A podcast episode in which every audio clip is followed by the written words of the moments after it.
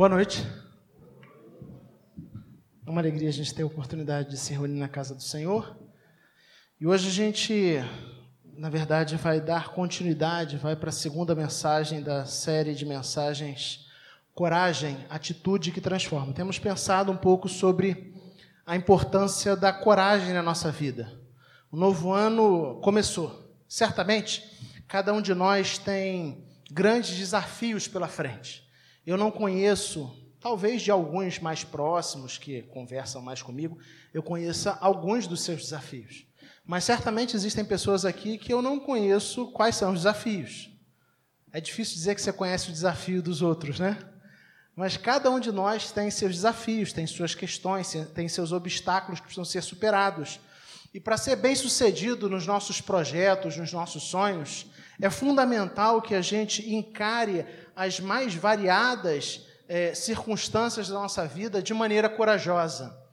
É isso que temos dito desde a última semana. Como a gente já viu, e aí apenas fazendo uma breve recordação, é preciso ter coragem, por exemplo, para começar ou terminar relacionamentos amorosos. Tanto quando você vai começar um relacionamento, como quando você vai terminar, puxa pela memória, a maioria de nós tem que puxar pela memória o tempo de namoro, né? Isso, casamento já não tem mais esse negócio de terminar, né, gente? Isso, mas você puxa pela memória aquela época lá onde você começou ou terminou o namoro, você vai lembrar que era difícil tanto começar quanto terminar. É preciso coragem. É preciso coragem para acreditar e investir na sua família, quando às vezes todas as circunstâncias parecem apontar em direção oposta, parecem apontar para o fracasso. É preciso coragem para tomar decisões na vida profissional. Qual será a carreira que eu vou seguir? Qual vai ser a direção que eu vou seguir? A gente vive um momento onde existem muitas pessoas que estão é, desempregadas, ainda procurando uma colocação no mercado de trabalho, e isso exige coragem. Isso exige coragem. É, é necessário coragem para abandonar vícios e hábitos destrutivos. É preciso coragem, por exemplo, para assumir um compromisso de fé com Deus, com a igreja, porque a gente vive num mundo que nos impulsiona e nos estimula aos descompromissos. Então, assumir compromissos e compromissos de fé é, é ter coragem para agir e para viver de uma maneira contrária a tudo que o mundo propõe para a gente. Por isso, desde a última semana, nós começamos a pensar sobre coragem, atitude que transforma. Falamos sobre a necessidade da gente ter coragem, especificamente, para nos mantermos fiéis a Deus e a Sua palavra, mesmo diante das pressões externas que recebemos. A gente vive num mundo que é contrário ao Evangelho. E as pressões que nós iremos receber se estivermos de fato dispostos e comprometidos a vivermos como discípulos de Jesus serão pressões tremendas. E para se manter fiel à palavra de Deus e à vontade de Deus, é necessário ter coragem. A gente vive num tempo onde você se posicionar enquanto é discípulo de Jesus e se posicionar como alguém que crê nas Escrituras, isso resultará em confronto. Talvez não confronto físico, pelo menos eu espero que não, no nosso país não, mas confronto de ideias. Você vai ser questionado, ridicularizado e coisas do tipo. Para você saber um pouquinho mais sobre o que a gente conversou semana passada, basta você ir nas plataformas, principais plataformas de podcast digitais, né? E procurar por IPCcast e aí você dá uma ouvida naquilo que nós conversamos na última semana. Tá lá? Tá indo, né? Isso é digital, mas a, a forma de fazer ainda é bem analógica. Então, né, aí devagar. Vamos lá. Eu queria começar pensando com você hoje sobre quais são seus medos. Você não precisa falar em voz alta, na verdade a ideia não é que você fale em voz alta, mas quais são seus medos? Eu creio que todos nós temos medos. Lembro-me quando eu era criança, e eu me lembro porque isso não faz tão, tanto tempo assim. Ainda ontem, né? Ainda ontem. Quando eu era criança, poucos anos atrás, eu tinha um medo muito grande de cachorro. Quem é da minha família vai saber disso. E aquele medo de cachorro não importava o tamanho do cachorro. Não importava se era um cachorro de raça, é, um Rottweiler, um pastor alemão, um fila brasileiro, ou se era um, um vira-latinha, é, desses que tem na casa da ceneira, por exemplo. Sabe? Um monte de cachorrinho que só faz barulho. Não importava. Eu tinha medo. E, e por causa daquele medo, enquanto criança, eu, eu, realmente tinha muito medo. E eu me lembro que não foram poucas as situações e, e ocasiões onde eu fiquei completamente paralisado por ver o cachorro na minha frente. Ou até mesmo que eu passei vergonha, porque eu não sabia lidar com aquele medo. Coisa de sair correndo e deixar os irmãos menores para trás. É assim, a coragem não existia. Quando se via cachorro na minha frente, acabava completamente a coragem. Brincadeiras à parte, o fato é que todos nós temos medos. Talvez o seu medo não seja de cachorro. O fato é que o meu medo de cachorro, com o passar dos anos, eu de alguma forma, depois eu vou pedir uma consulta com a Lucy para conversar sobre isso, né? Nossa psicóloga. De alguma forma eu consegui, é, eu acho que enfrentar, lidar com aquele sentimento Percebi que quando se trata de alguns medos específicos que nós temos, o nosso olhar ele tem o poder de potencializar circunstâncias que podem ser às vezes superadas de maneira simples, porque o medo está em mim. Lembro que meus pais gostavam de falar isso. O cachorro não está nem aí para você, cara. Porque você está tão preocupado assim com ele. Mas o problema não era o cachorro, o problema era era o meu sentimento, era a forma como eu lidava com aquelas circunstâncias. Tendo isso na mente, eu quero convidar você a falar, a conversar hoje sobre enfrentar os nossos medos. Para tanto, nós teremos como base o texto do Evangelho de Mateus, capítulo 14. Mateus 14, versículos de 22 a 27. Você pode abrir na Bíblia, eu vou dar um tempinho para você abrir, mas o, tempo, o texto também está projetado. Mateus 14, de 24, perdão, de 22 a 27. Mateus 14, de 22 a 27.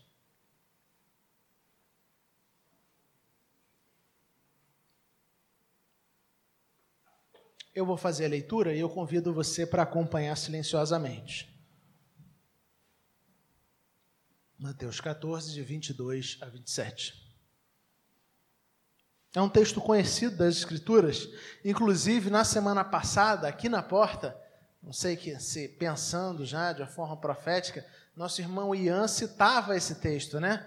O temporal era forte no domingo e a água ocupava a Barão do Bananal. E Ian falava assim: Ah, você não é um homem de Deus, anda pelas águas, né? Isso, né? Isso. Aí eu lembrei. Não, mas na verdade já estava programado para pensar nesse texto hoje, fica tranquilo.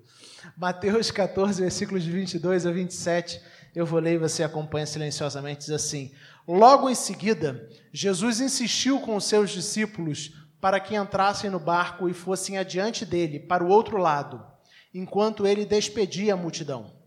Tendo despedido a multidão, subiu sozinho a um monte para orar. Ao anoitecer, ele estava ali sozinho, mas o barco já estava a considerável distância da terra fustigado pelas ondas, porque o vento soprava contra ele. Alta madrugada, Jesus dirigiu-se a eles, andando sobre o mar. Quando o viram andando sobre o mar, ficaram aterrorizados e disseram: É um fantasma! E gritaram de medo. Mas Jesus imediatamente lhes disse: Coragem, sou eu, não tenham medo. Coragem, sou eu, não tenham medo. É verdade que o texto continua, mas eu quero meditar com vocês apenas nos fatos que ocorreram até o versículo 27. O Evangelho de Mateus começa nos contando uma história muito interessante. Se você estiver com a sua Bíblia aberta, se não estiver, não tem problema, você pode olhar depois em casa, você vai saber que o texto imediatamente anterior ao texto que nós lemos é o texto que narra um milagre fantástico de Jesus. Jesus havia acabado de alimentar uma grande multidão. Mateus 14, de 13 a 21. O texto que nós lemos agora, ele vem em seguida, né, logo após alimentar a multidão, Jesus pega e insiste com seus discípulos para que eles partissem daquela localidade antes dele. O texto, inclusive, começa assim, né? Logo em seguida, logo após o milagre, Jesus insiste com os discípulos para que entrassem no barco e fossem adiante dele. É, eu não sei você, mas quando eu leio essa insistência de Jesus, é, causa a mim uma estranheza. Porque Jesus estava assim tão preocupado né, em insistir. O termo do original grego tem a ver com forçar, obrigar. Jesus deliberadamente forçou uma barra, se assim a gente pode dizer, para que os seus discípulos entrassem no barco e partissem antes dele. E o texto diz que ele ficaria ali despedindo a multidão. O provável motivo é, para que Jesus agisse dessa maneira, nós encontramos em João 6,15, onde nós lemos que a multidão, àquela altura, tinha intenção de fazer Jesus rei, de tornar Jesus rei. Então, muito provavelmente, Jesus, sabendo da probabilidade dos seus discípulos de se sentirem seduzidos por essa ideia da, da multidão, ele resolve dispersar, né?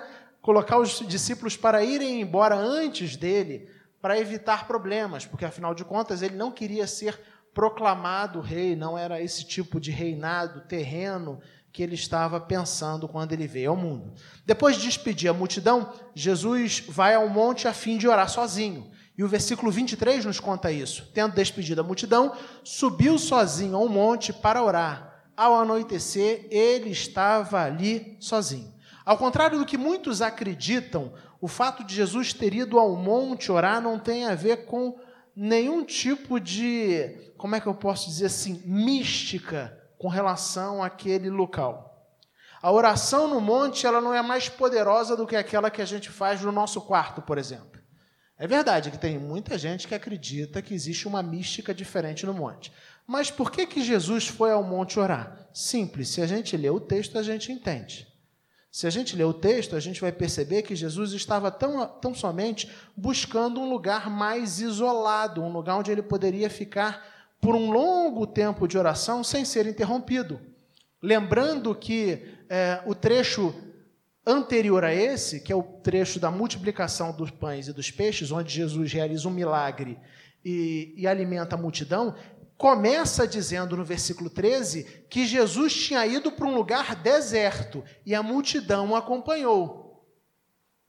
Nada mais natural, se ele quer um tempo de oração, do que ele procurar um lugar ainda mais deserto. E por isso ele sobe ao monte. Não tem a ver com mística ou o fato do monte ser um lugar mais propício ou diferenciado para orar. Não, na verdade ele apenas buscava um lugar para passar um longo período de oração sem ser interrompido. Por isso ele vai a um lugar deserto, ele sobe no monte para ali orar. E o texto aponta nessa direção. Paralelamente a isso, enquanto Jesus estava no monte, orando, tendo seu tempo de oração, o versículo 24 nos conta que os seus discípulos faziam uma viagem de barco. Vamos ler o 24. Mas o barco já estava a considerável distância da terra, fustigado pelas ondas, porque o vento soprava sobre ele. O que o texto nos conta é que essa viagem se tratou de uma viagem profundamente desafiadora. O barco já estava bem longe da margem, bem longe da terra firme e começou a ser fustigado pelas ondas. O termo original grego é bem interessante, né? Ele aponta para ser torturado, tal a severidade das ondas, né? O termo é o mesmo, que fala do fustigado e fala da tortura, molestado, afligido.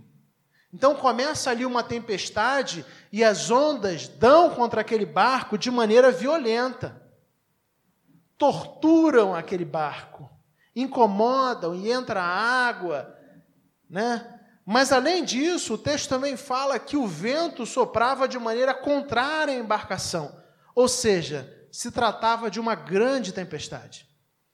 Eu não sei quantos de nós ou quantos de vocês já tiveram a oportunidade de viajar de barco e de pegar uma tempestade num barco. Você já teve uma oportunidade dessas? oportunidade maravilhosa dessa? Não. Então, é, a gente vai sortear hoje, no final do culto, uma vaga num cruzeiro, mas na época de tempestades, para que você possa desfrutar dessa grande maravilha. Mas eu lembro é, que uma vez eu conversando com um diácono da igreja de Madureira, já, já idoso, ele havia servido na marinha como anos, durante anos, né, como marinheiro, e eu lembro que eu conversava exatamente sobre esse texto, na ocasião eu tinha pregado sobre esse texto, e ele, depois do culto, ele veio conversar comigo, virou e falou assim: Pastor, eu fui marinheiro. E aí ele falou lá o tempo que ele foi marinheiro, tipo assim, 15, 30 anos, um tempo assim muito considerável. E ele falou assim com muita tranquilidade, né? Ele falou assim: Olha, você não tem noção de como tempestades no mar são absolutamente assustadoras. Mesmo num barco da Marinha de Guerra, cheio de equipamentos extremamente modernos, com uma tripulação largamente preparada, pegar uma tempestade no mar é algo extremamente assustador. Creio eu que a esse instante, aqueles homens, né, a tensão, o nervosismo certamente já tinha tomado o coração deles, já era grande. O cansaço físico e emocional eram tremendos. Pensamentos assustadores, angústias diversas passavam pela cabeça deles. Eles não estavam num barco da marinha de guerra. Eles estavam no barco, provavelmente num barco, uma embarcação pequena do século I, cheia de limitações, sem muita modernidade. Mas a tempestade era intensa. E corre de um lado para o outro e tenta resolver as questões do barco e quebrou uma parte e tem que tapar o buraco porque aquela madeira ali se desprendeu. Imaginem o desespero, o medo. E isso avança a noite adentro. Isso avança a noite adentro. Então é, é completamente é, compreensível e não seria muito a gente imaginar que eles estavam absolutamente desesperados, angustiados com a circunstância que estavam vivendo. Na continuação do texto, versículo 25, nós lemos: Alta madrugada, Jesus dirigiu-se a eles andando sobre o mar. E eu acho interessante, eu conversava hoje com a minha esposa, nem sempre as narrativas bíblicas, ou a gente poderia até dizer, a maioria das narrativas bíblicas, elas não trazem um detalhamento claro com relação à cronologia. Você já percebeu isso? É incomum na Bíblia falar a hora onde as coisas acontecem. Só em alguns eventos muito específicos. Mas o Evangelho de Mateus, no capítulo 14, todas as coisas são delimitadas com horário. Os discípulos pedem, no texto imediatamente anterior, os discípulos pedem para Jesus despedir a multidão, por quê? Vocês lembram? Porque já estava tarde. E ali eles se referiam ao primeiro momento da tarde, que era o período até três horas da tarde. Então, provavelmente já era lá para três horas da tarde, e os discípulos pedem para que Jesus despeça a multidão. E aí acontece o milagre, Jesus alimenta a multidão. Creio eu que isso não aconteceu em 10 minutos, nem em 15 minutos, afinal de contas, era uma multidão de mais de 5, 5 mil homens, fora mulheres e crianças. Então você não atende esse pessoal todo de uma hora para outra o tempo passa, e o texto que nós lemos, um pouco antes, disse que a noite caiu e Jesus estava no monte orando. Mas esses homens já estavam no mar remando. E o tempo passa mais uma vez e Mateus descreve o horário, dizendo alta madrugada, né? Na João Ferreira de Almeida fala sobre vigília, né? A quarta vigília, é isso? Quarta vigília da noite, esse alta madrugada era muito provavelmente depois das três horas da manhã, tá? Então esses homens estão no perrengue, no barco, desde cinco, a gente poderia jogar assim, né? É, pensar dessa forma, desde cinco horas da tarde, quatro e meia, cinco horas da tarde, porque quando anoiteceu, Jesus já estava no monte sozinho, eles já tinham ido no barco. O tempo passou, as horas passaram, a noite entrou e a tempestade está caindo. E veio madrugada e a tempestade está caindo, e eles estão lutando contra a tempestade, onda para lá e vento para cá. E alta madrugada, lá para as três horas da manhã, finalmente Jesus aparece andando sobre as águas. É interessante que o texto faz esse detalhamento cronológico, né? Vai falando do passar das horas. Os discípulos embarcaram antes do final da tarde, mas Jesus só vai ao encontro deles na alta madrugada. Seguindo na narrativa, a gente pode afirmar que esses homens lutaram contra o mar durante horas. Eles estão ali em viagem durante horas. Horas e horas, com tempestade, com fortes ondas, o medo, o pavor já tinha tomado conta deles.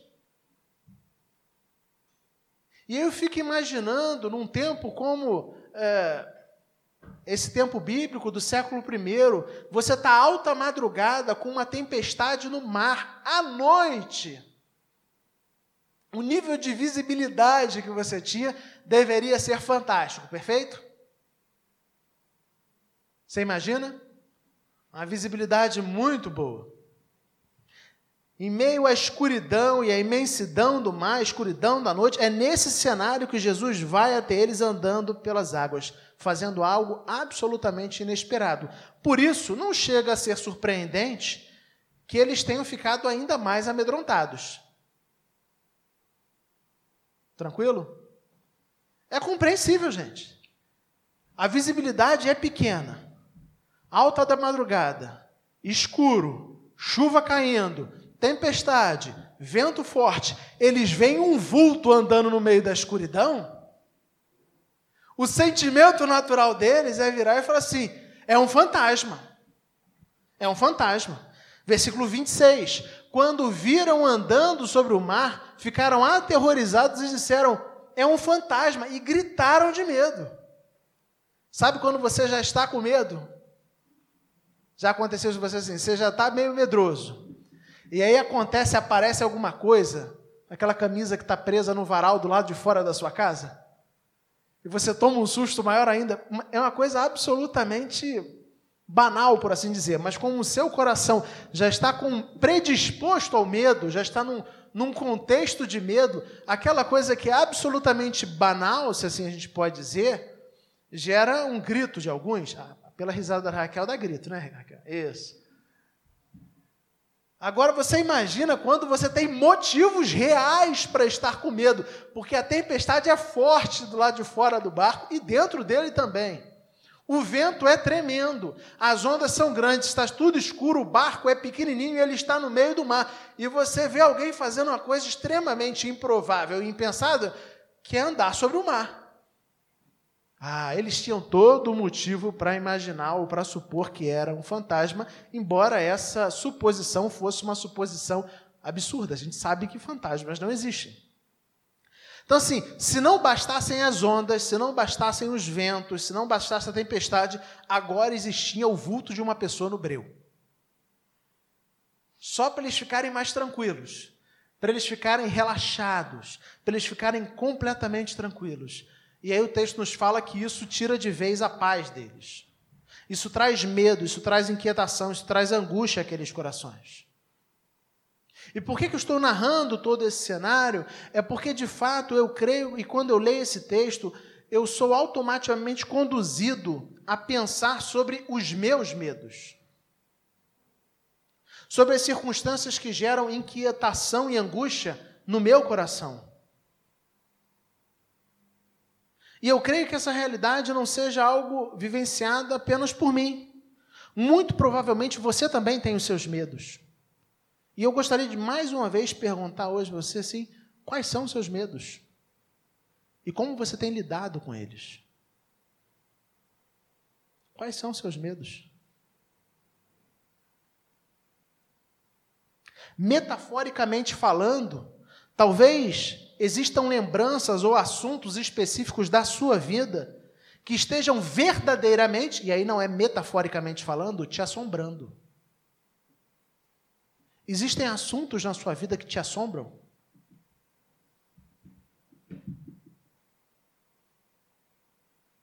Coisas que às vezes passam pela cabeça, que o simples passar daquele pensamento pela cabeça já, já dá uma certa taquicardia já gera um certo nível de angústia interna. Quais são os seus medos e como você tem lidado com eles? Porque talvez você esteja sendo verdadeiramente assombrado ou assombrada pelos seus medos.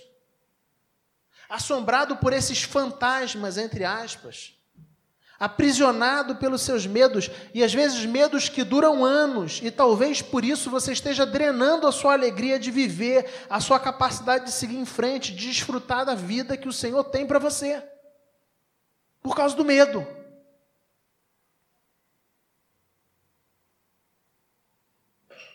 Isso faz sentido?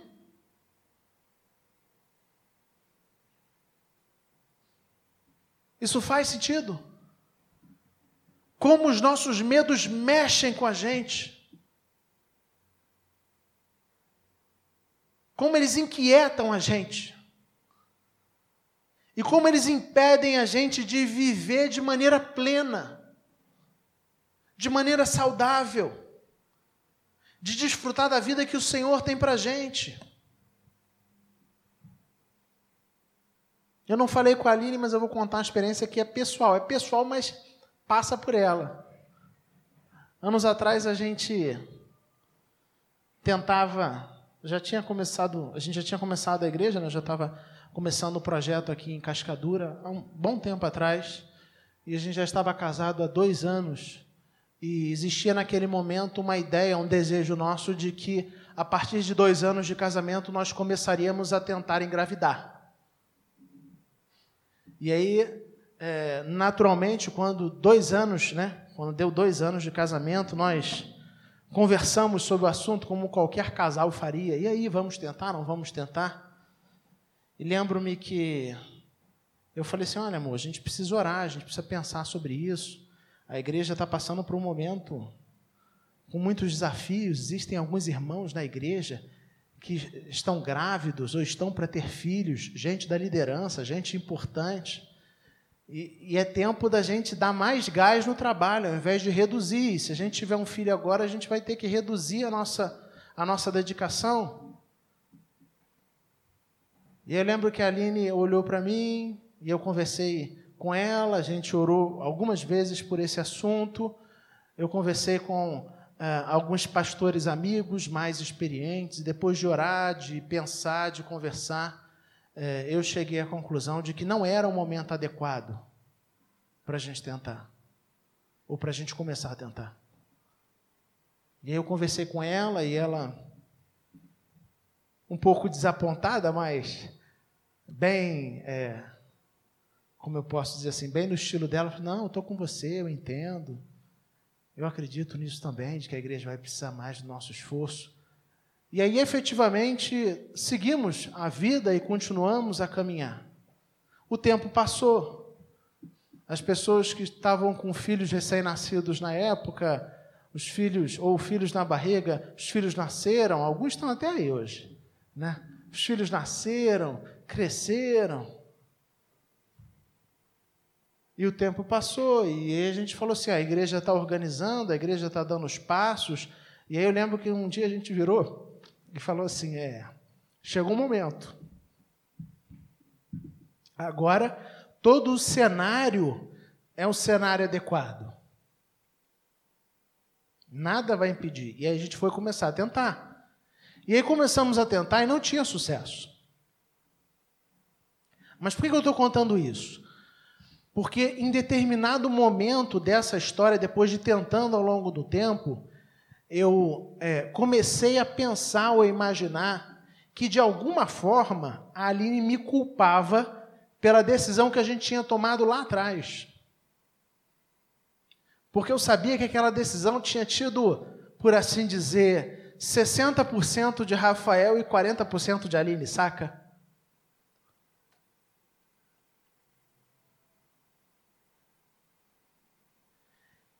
E eu nunca tinha falado isso para ela. E aí eu fui num retiro de pastores, conversando com meu mentor, e eu falando isso para ele, ele falou assim, não, mas porque eu sinto que a minha esposa me culpa por causa disso, disso, disso, disso, disso. E aí ele, assim, ouviu a primeira vez e deixou quieto, ouviu a segunda vez, quando ele ouviu a terceira vez, ele falou assim, cara, vem cá, desculpa dizer, mas assim, é, alguma vez ela já falou isso para você? E eu falei, não. E aí ele, de imediato, ele falou assim, então por que você acha que ela te culpa? Eu falei, não sei, eu sinto. E aí ele fez uma pergunta que eu não queria que ele tivesse feito. Ele virou e falou assim: Mas será que é ela que te culpa?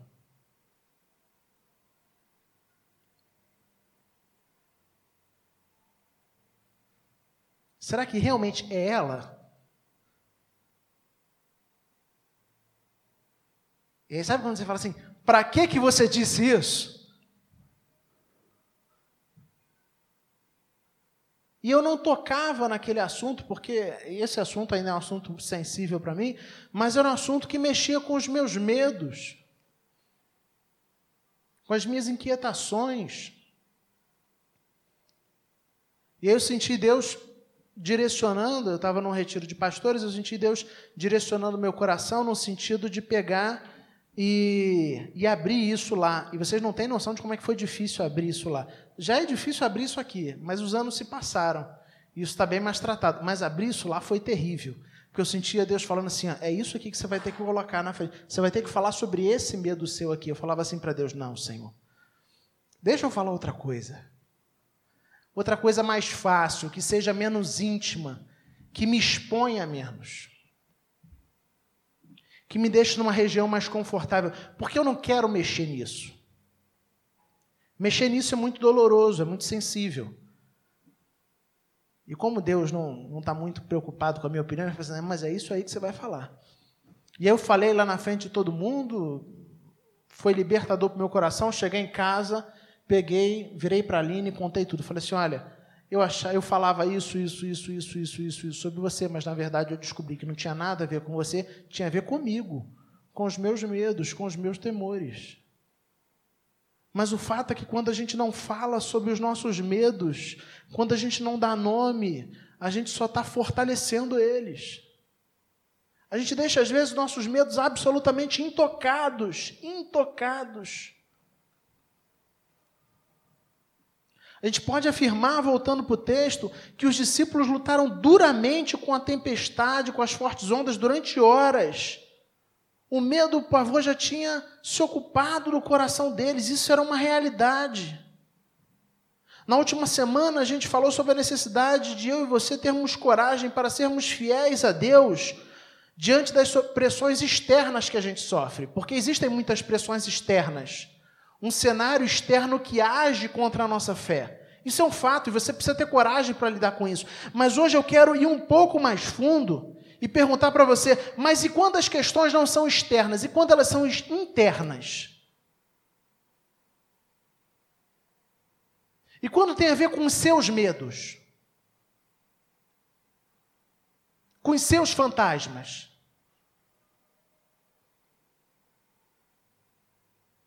Porque, embora verdadeiro esse discurso de que ah, o mundo me impede de viver uma vida feliz e, e de seguir a Deus, e eu preciso muita coragem para resistir ao mundo, eu e você temos que ter a sinceridade de reconhecer que existem questões internas que apontam para os nossos medos, para as nossas angústias, que às vezes não estão tratadas.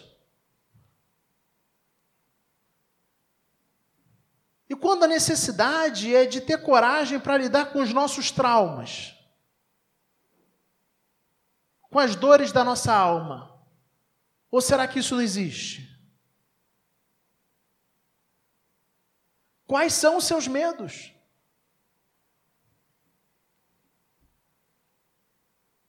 Existem medos que são causados pelas circunstâncias. No texto, os medos causados pelas circunstâncias tinham a ver com o medo de afundar, o medo do barco né, não resistir, o medo da onda e o medo da tempestade. Mas o medo do fantasma é algo absolutamente criado pela cabeça. É uma projeção. Como fazer quando, além de lidarmos com as ondas e os ventos da tempestade das nossas vidas, a gente ainda precisa lidar com os medos e angústias dos nossos corações. Como fazer? Sabe o que eu acho mais fantástico? É a forma como o texto. O texto não termina aí, mas o último versículo que eu escolhi para a gente pensar nessa noite é o 27. É a forma como o versículo 27 é, está disposto. Porque diante da, da gritaria, porque eu penso numa gritaria, né? é um fantasma, né? completamente aterrorizados. Eles gritam cheio de medo, é um fantasma, agora, agora acabou tudo. Diante de toda essa circunstância, completamente amedrontados, o texto nos diz no versículo 27: imediatamente, porém, Jesus lhes disse: Não tenham medo, coragem, sou eu. Não tenham medo, coragem sou eu. E eu fico pensando, que versículo maravilhoso. Jesus sabia com precisão o que tinha na mente e no coração dos discípulos. E por isso, imediatamente, ele não espera para responder, ele responde imediatamente, dizendo: coragem, não tenho medo, sou eu. Em meio a todas as angústias que aqueles homens sentiam, Jesus afirma: vocês não precisam ter medo, pois eu, o Senhor, estou presente. Em meio à noite escura, em meio ao mar revolto, a voz de Jesus traz de volta a segurança àquela embarcação. Durante horas e horas, aqueles homens possivelmente gritaram, lutaram contra o vento e o mar tempestuoso sem muito sucesso. Contudo, sabe o que eu acho fantástico quando eu leio o texto? Jesus nem sequer cita a tempestade. Ele não fala da tempestade. Ele não fala da onda, ele não fala do vento, ele não fala do barco, ele não fala do mar, ele não fala da escuridão. Não, ele não fala nada disso. Ele tão somente aponta para a segurança e a coragem que deve brotar no coração daqueles que sabem quem ele é.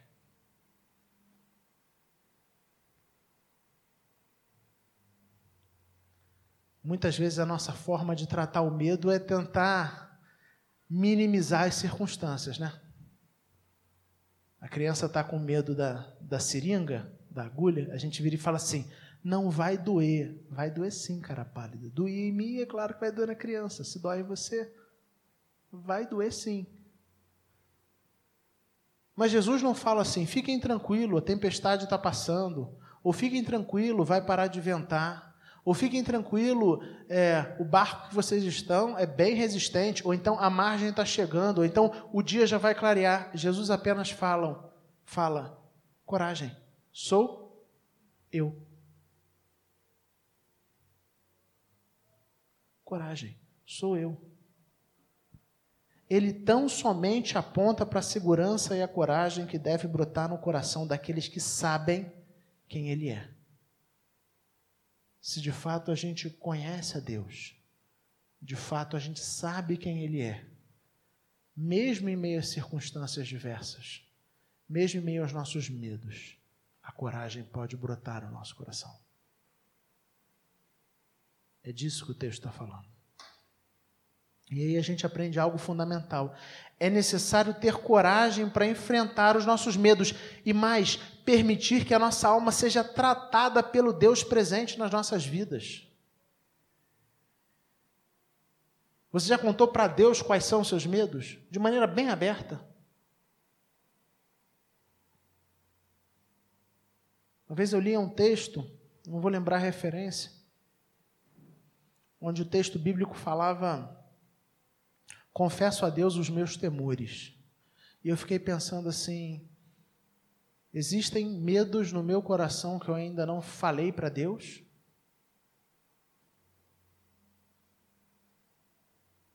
Quando a gente escolhe não tocar nos nossos medos, a gente dá poder a eles. Não é que eles tenham poder, é nós que somos nós que damos poder a eles utilizando a palavra do nós empoderamos os nossos medos. É isso que está em jogo. Crer também é encontrar e experimentar a presença de Jesus nas dificuldades, nas angústias. Jesus disse que as suas ovelhas ouvem a sua voz e a reconhecem. Não é à toa que a voz de Jesus faz toda a diferença, gente. Na continuação do texto, o texto fala assim: é Pedro, né? Vira e fala assim: Senhor, se é tu mesmo, manda eu ir contigo sobre as águas. Vocês acham que Pedro tinha dúvida de que era Jesus? Gente, se ele tivesse dúvida, ele não tinha saído do barco, gente. Se fosse, vamos pensar de maneira óbvia. Depois ele se amedronta com as circunstâncias, mas ele não tem dúvida de que é Jesus, porque a boa ovelha conhece a voz do seu pastor. Então ele sai do barco. Eles saem do barco. Eles ouvem Jesus dizer: Sou eu, e se sentem seguros em meio à tempestade, em meio às angústias. E aí, caminhando para o fim, Eu quero dizer para você nessa noite que eu não conheço quais são seus medos, mas uma coisa eu sei: medos precisam ser enfrentados. Medos precisam ser enfrentados. Entenda isso.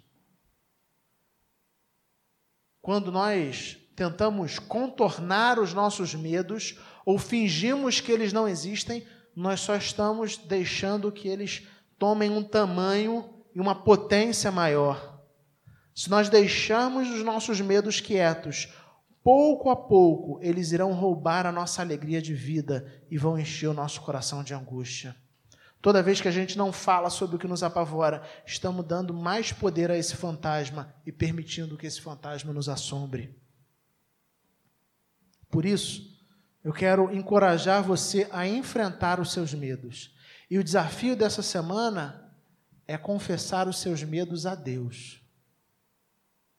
E se Deus de fato começar a tratar o seu coração, eu quero encorajar você a dar um segundo passo. A gente vai ter o um grupo pequeno essa semana encorajar você a confessar um medo, mas um medo de fato, sabe? Aquele medo íntimo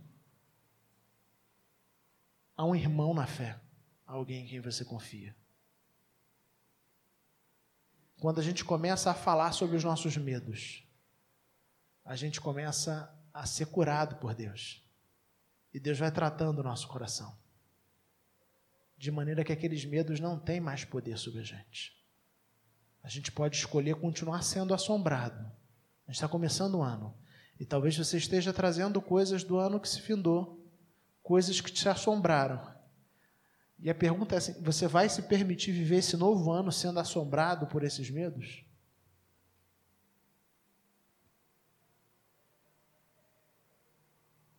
Se nós sabemos quem Deus é e sabemos que Ele está presente na nossa vida, nós sabemos que os nossos medos podem ser vencidos. Nós não enfrentamos os nossos medos porque nós somos fortes e capazes. O que gera coragem no nosso coração é ouvir Jesus dizendo: Sou eu, eu estou ao seu lado, você não está sozinho, eu estou aqui, eu tenho poder sobre todas as coisas. Vamos caminhar, vamos seguir. Os seus medos podem ser tratados. Abra o seu coração para isso. Que Deus abençoe sua vida. Ouça Jesus dizer: coragem, não tenha medo, sou eu. Vamos fechar nossos olhos? Feche seus olhos, vamos orar. Deus de amor e de imensa bondade, Tu és um Deus maravilhoso. E é maravilhoso, Senhor, a gente ter a oportunidade de nos reunirmos para celebrarmos o Teu nome e para meditarmos na Tua palavra e ouvirmos a tua voz, ouvirmos a direção da tua palavra para os nossos corações. Ah, Senhor, quantos medos ainda existem dentro do meu coração? Quantos medos existem dentro do coração dos, no, dos meus irmãos aqui presentes? Medos que precisam ser tratados por Ti, medos que precisam ser enfrentados Talvez existam assuntos, Pai, e questões que a gente queira ignorar ou fingir que eles não existem ou contorná-los, achando que magicamente eles vão sumir, mas eles não somem.